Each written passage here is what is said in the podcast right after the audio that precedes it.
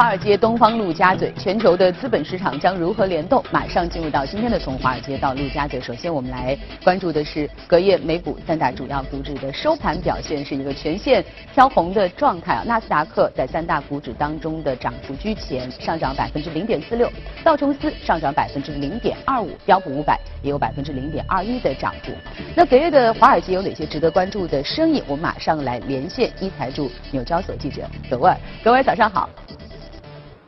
早上，主持人隔夜盘中，标普百指数打破今年年初创下的两千八百七十二点的历史高位记录，而就在此后的一天，也就是周三，美股即将迎来史上最长的牛市记录，英特尔和卡特皮勒领涨道指。利好的财报数据和宏观经济走强是提振美股上扬的主要因素。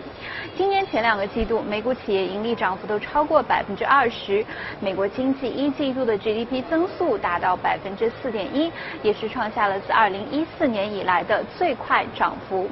但是，伴随美股的继续上扬，华尔街也是对美股的前景提供了一些谨慎的分析观点。不少的华尔街分析师都认为，美股可能已经接近周期性的高位，并且建议投资者将资金转向防御型板块，比如说像是公用事业板块，或者是转向债券方面。而在个股方面，摩根大通宣布将会进军电子股票交易服务，为用户提供优惠的交易佣金及可以免费获取到该公司的股票研究报告等。在这一消息发布之后呢，包括 Charles Schwab、TD Ameritrade 等股票交易平台均有大幅的承压走低。主持人。的，谢谢格沃尔。这个美国的股市啊，这个打破了近年的牛市的长期的记录哈。但是我们看到隔夜的欧洲三大股指却是一个涨跌互现的状态。英国富时是在三大股指当中唯一下跌的指数，下跌的幅度达到百分之零点三四。而法国 CAC 是上涨幅度最高的指数，上涨了百分之零点五四。德国 DAX 也有百分之零点四三的。涨幅。那隔夜的欧洲又有哪些值得我们关注的声音和消息？我们马上来连线一财驻伦敦记者薛娇。薛娇，早上好。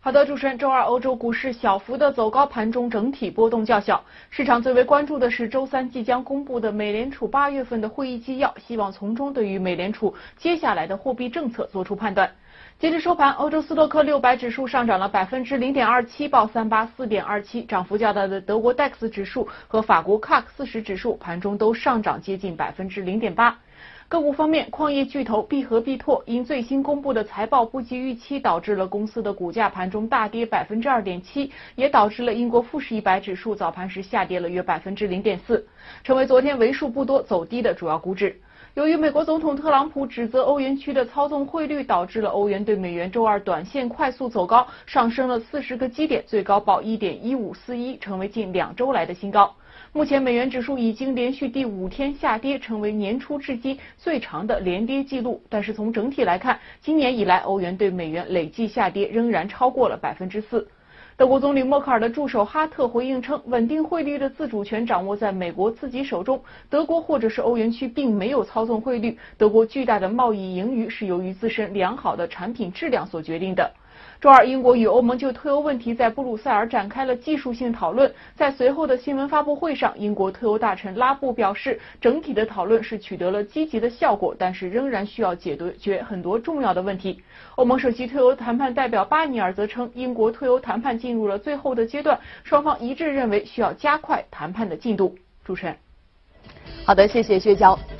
今年以来呢，美元指数的涨幅一直都非常的强劲，但是近期却有冲高回落的迹象。到底美元上涨的逻辑是否被打破？近期冲高回落的原因又是什么？另外呢，在贸易摩擦方面，我们看到近期似乎欧美之间有联手的迹象啊。如果说啊他们联手的话，会对新兴市场产生什么样的影响？而他们之间联手的可能性又有多大呢？以上就是今天我们的全球关注将会聊到的话题，马上进入今天的节目。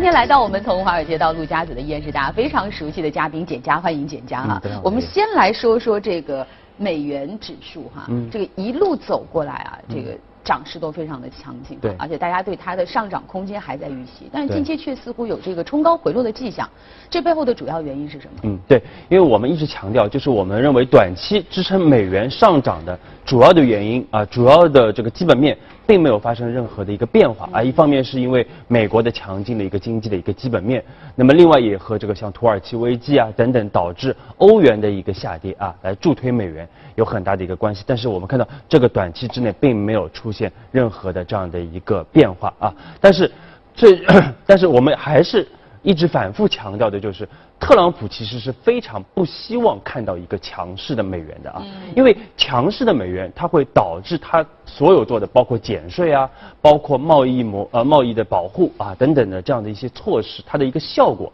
会大打折扣。最简单的，在这啊个进出口上，其实它就是对吃亏的。对，包括它国内的一个产品的竞争力啊，嗯嗯会使得很多美国的它所谓的这个制造业回流啊，这个阻力会面的非常大啊。嗯所以我们看到，在时隔不到一个月之后，特朗普再次啊对于特美联储的这个加息政策表达了非常强烈的这样的一个反对的一个声音啊。嗯那么他就在上周五啊晚上，就是这个彭博社有报道啊，就是他在一个。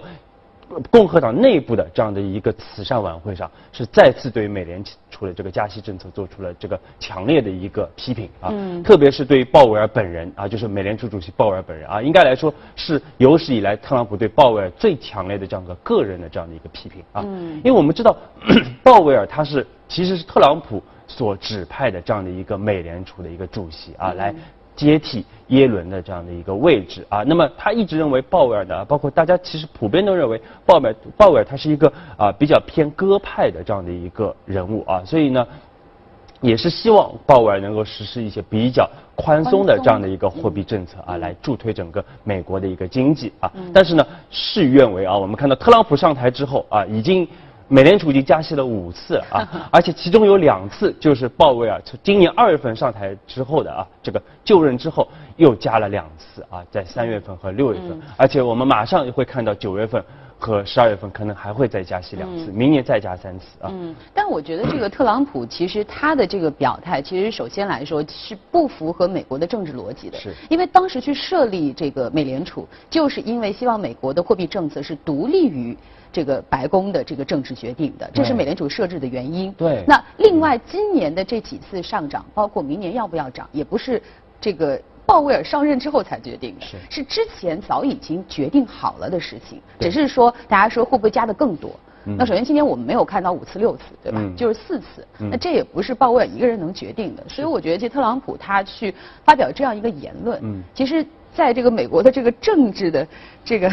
这个厂里面，其实也是有点奇怪的一个表态。是是啊，因为我们看到过去二十五年啊，包括像这个小布什啊，嗯。包括克林顿啊，包括这个奥巴马，嗯。其实他们对于美联储一直是很少会有这个公开的一个批评，基本上没有公开批评啊，，哪怕有不开心，就家里说说啊，就算了。对他，他因因为一直要保持这样的一个呃美联储的一个货币政策的一个独立性性啊，但是我们看到特朗普非常任性啊，嗯。一直是去打破这样的一很多的这样的一个历史的惯例的啊包括其他的政策，也包括对于美联储的这样的一个政策的一个啊一个指向。呃，其实他一直是希望美联储呢啊，他觉得美联储应该是实施一个宽松的一个货币政策啊，因为他认为现在美国政府是在跟很多国家来进行一个比较强硬的这样的一个贸易谈判啊，所以他认为最终可能会赢。啊，但是在这样的一个过程当中，美联储要给予比较强烈的这样的一个支持，来支持美国政府来做更好的一个谈判啊，所以它更多的是基于自己的对于贸易谈判的这样的一个考虑啊，自身的利益的考虑啊。但是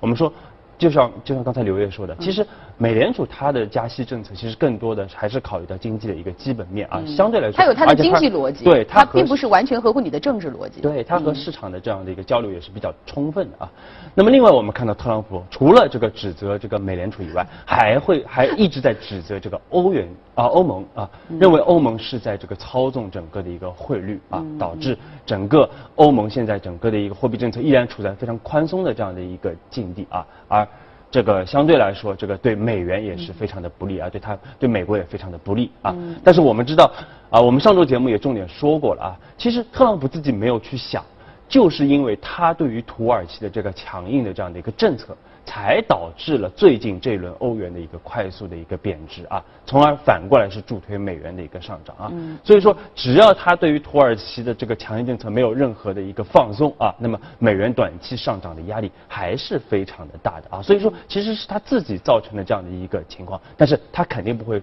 啊说这个问题是在他自身啊，更多的会去指责啊美联储，去指责欧盟。欧盟啊，这个所以这特朗普最近的这个行动呢，如果我们套用最近的一个网络流。流行词哈叫特朗普认为朕怎么做都合规矩哈，就是所有的人你们的政策都要围绕着我的意志啊去制定啊，只要是对于我的这个政治目的啊是有助力的政策，那就是好政策啊，如果不是有助力的政策，那就是坏政策哈。呃，那回过头我们把这个话题总结一下，就是说我们刚才简佳也说到了，今年整个的在你看来美元上涨的这个势头。这个压力其实这个逻辑是没有被打破的。那么近期的这个冲高回落，主要是因为近期特朗普的表态吗？还是有一些其他的因素吗？对，所以就是因为他的这个表态，主要是特朗普的表态。因为之前其实美元走走的一直非常的强啊，一直是啊这个。接近百九十七的这样的一个高位啊，但是最近我们看到跌破九十六啊，现在在九十五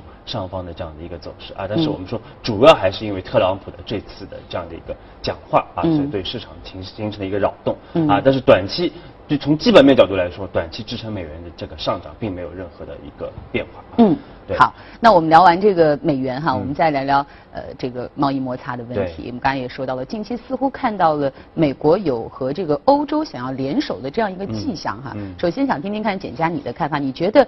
这两方他们真的要联手？可能性会有多大？那么如果说他们达成了一定的共识，对于新兴市场国家会产生什么样的影响？对，其实这个对于新兴市场国家来说非常重要啊，因为我们知道这个欧盟也是全球最大的这样的一个经济体啊，那么。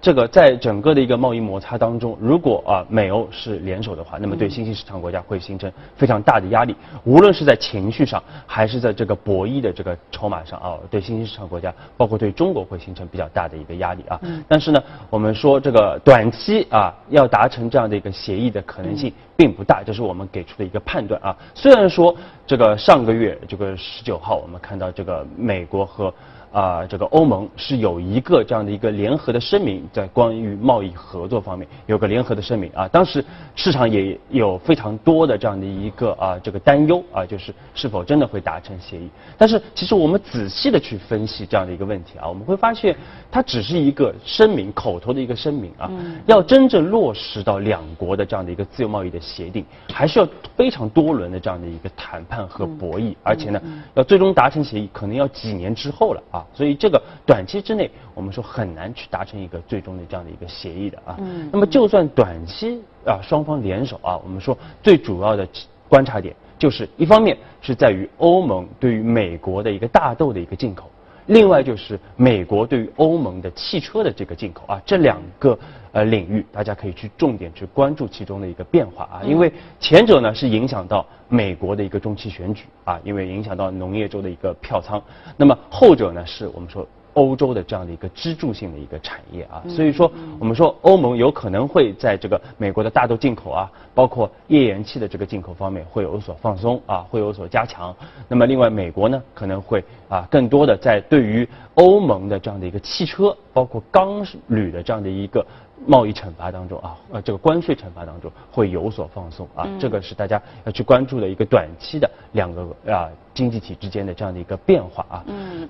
所以这么听下来的话，好像这样的一个表态，有一部分的感觉是要做给中国看的。那首先就是说，呃，要向要告诉中国啊，就是这个美欧之间哈，我们是可以联手的啊，有这样一个表态的作用。另外呢，就是说，因为其实对于美国来说，影响最大的就是它大豆原本是出口到中国来的。对。那如果说欧洲可以敞开这个市场，如果算一算这笔账算得过来，那它也可以对中国有更强硬的态度。对。那对于欧洲来说，呃，汽车出口是它最重要的一块。如果美国可以妥协的话，欧洲也愿意在某一方面给美国一些支持。对。所以其实他们俩现在。在在合计哈。但这俩呢之间其实也有利益的冲突，嗯所以呢这俩就是也有点面和心不和哈。嗯但首先也也要做给世界这样一个态度。但就像简家所说的，就真正能不能谈成，其实美国和欧洲大家都不傻，都很聪明哈，也在逻辑为上来说呢啊，看上去好像是挺顺的，但是我们仔细去剖析啊嗯，会发觉有很多问题啊问题在比如说像这个欧盟对于美国大豆的一个进口啊，其实它的这个因为。日欧洲的这个大豆进口量已经比较饱和了啊，再嗯新增，如果去消化中国的这样的一个缺口的话，是很难去弥补上去的啊。这个其实首先是这一方面。嗯那么另外呢，我们说其实欧盟啊，它作为一个整体来说，可能和美国达成协议是比较有利的。但是我们知道欧盟是各很多国家组成的，那么其实如果你的汽车的一个关税的一个减免，那么对德国的汽车那当然是非常有利啊啊。但是呢，大豆的进口呢，又对法国的农业非常的不利啊，所以这个涉及到这个。法国和德国两大经济体之间的这样的一个利益的平衡，啊，这个其实欧盟内部也会产生很大的一个分歧啊，所以说我们说这个非常难啊。另外我们看到，其实德国啊，刚才新闻片里面其实也说到啊，就是德国啊，现在有一这个德国内部它已经有一个很明确的这样的一个预期，就是今年德国的整个经常的呃经常项目的这样的一个盈余啊，要达到接近三千亿美元啊。那么这是个什么水平啊？这是第三年是雄冠全球的，而且相当于第二名的日本和第三名的荷兰加起来的这样的一个总和啊。所以说，德国的贸易盈余是非常的巨大的啊，而且这个中国其实已经退出，今年有可能退出前三甲的这样的一个啊情况。所以对于这个数字，美国又不高兴了。美国非常的不高兴啊，哦所以美国为什么和这个呃默克尔一直是有很强的这样的一个反对的一个声音啊？这他就认为德国一方面有很强的这个贸易盈余啊，另外呢。这个德国又不进行这个国防的一个支出啊，因为各个国家都有国防支出，它又没有国防支出啊，它的汽车又对美国有非常大的一个支啊一个一个出口啊，包括我们看到，其实今年在美国卖的像宝马、像奔驰啊、像这个大众啊，都是卖的非常的好的啊，因为德国呃呃，其实美国消费者更喜欢的就还是买这个单，不管你这个政治上啊怎么样，我还是喜欢它的商品啊。我就对听下来感觉，美国是个这个嫉妒心特别强的国家哈，他就是喜欢自己做老大，嗯然后呢，他就喜欢别人都比他差一点，围绕在他身边。那如果说，比如说发现，哎，跟中国好像老大和老二之间有一点摩擦了，又想拉拢这个欧洲的嗯这些小弟弟小妹妹们哈，但是发现人家又强了以后，他又嫉妒。对。就是这个这个这个心态，我觉得还是要平衡一下哈对，所以不然全球都会把它搞得这个团团转。对啊，所以说它的政策你看都是左右互搏啊嗯。其实它呃，它做了很多的这个减税的政策啊，包括让消费者有更多的这购买力，但是最后其实反倒是支持了这个德国的一个汽车啊，然后使得德国的贸易盈余有进一步的一个增强。那么这又是特朗普不愿意看到的啊，所以我们认为啊，这个摩擦。可能还是大于合作，在整个目前的一个全球的一个贸易关系当中啊，这应该还是一个主基调，短期并没有看到任何能改变的一个扭转的这样的一个迹象。好，摩擦目前依然还是大于合作，这是目前的一个国际贸易局势的一个总基调哈。但是我们也看接下来是否会有一些这个其他的因素可以改变这样一个呃我们不太想要看到的格局哈。那接着我们进入到今天的个股的板块，今天我们所关注到的热股啊，也是一个应该说来自于一个传统的行业了，但是似乎又有一些不传统的东西哈。我们来看一看。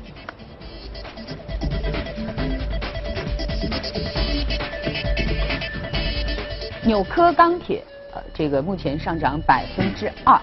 股价是六十三点八。因为其实大家经常看我们的节目，对减价非常的熟悉。基本上你推荐的很多消费类的哈，嗯这个呃白酒类的哈，嗯这个饮料类的、高科技类的。但是从这个去年下半年开始，嗯就钢铁。也成了一个你经常会聊到的这样一个品种啊对，而且目前看起来股价的表现似乎也都好于大盘哈。嗯那钢铁其实相对是一个我们刚才说到比较传统的这样一个行业。对为什么你会从呃去年下半年开始关注？你觉得近期钢铁这个行业的看点又在哪里？嗯，对，其实我们看纽克啊，纽克非常有意思，嗯因为这家公司呢，它其实是呃一九七二年才开始真正的去进入到钢铁生产的啊，而且我们知道这个到一九七三年啊，美国的整个的一个钢铁行业是到达了一个历史的一个顶峰啊，嗯随后就一路的下降，因为美国的这个基基础设施基本上是进入一个饱和的一个阶段啊，嗯随后我们看到这个过去的四十年啊四十几年，其实整个的一个美国的一个钢铁啊行业是面临着非常多的这样一个破产倒闭潮。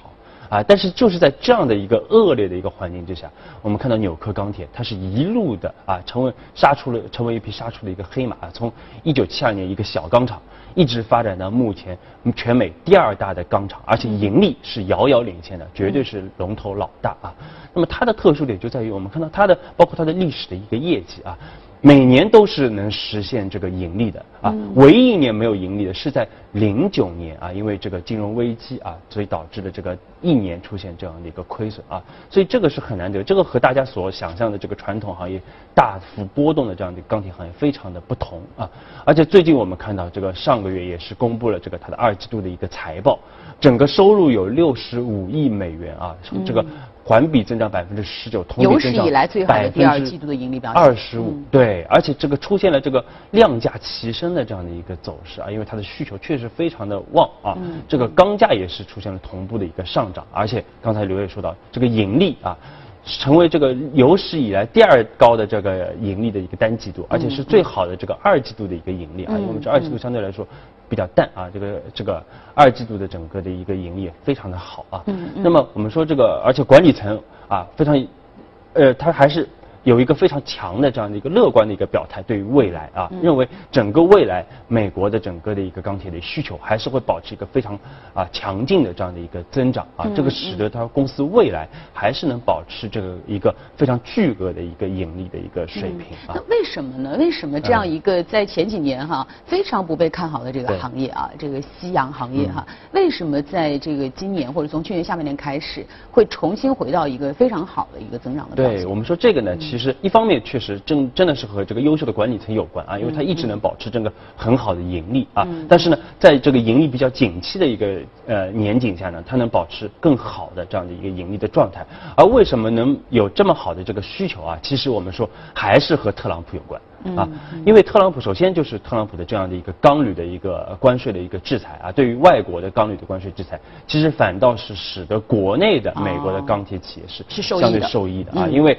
有很多所谓的这种这个呃倾销的和这个非法补贴的这样的一些进口的一个钢材是大幅的一个减少啊，那么必然就会增加对于纽科这样的一些国内钢铁企业的这样的一个采购。啊，那么另外确实从下游啊一些主要的下游来看需求。求是非常的好啊，包括我们看到上个月这个前前段时间卡特彼勒啊，这个全球最大的这个工程机械的这个企业啊，也是公布了它的最新的财报啊，百百分之三十一的一个增长啊，而且呢，卡特彼勒的管理层也是对未来啊，包括美国的这个能源啊、基础设施啊、包括油气啊等等方面啊，整个的一个需求还是有一个非常。啊，这个良好的这样的一个表态啊，所以说这个呢都是支持这个纽科还是能继续保持啊盈利的一个很重要的一个。所以总结一下，一方面是因为这个特朗普的钢铝关税的问题啊，让海外的进口的供给减少了，嗯，那国内的需求又增加了，然后本身又是个非常明星型的管理团队，在自身公司的经营管理上又做得非常的优秀，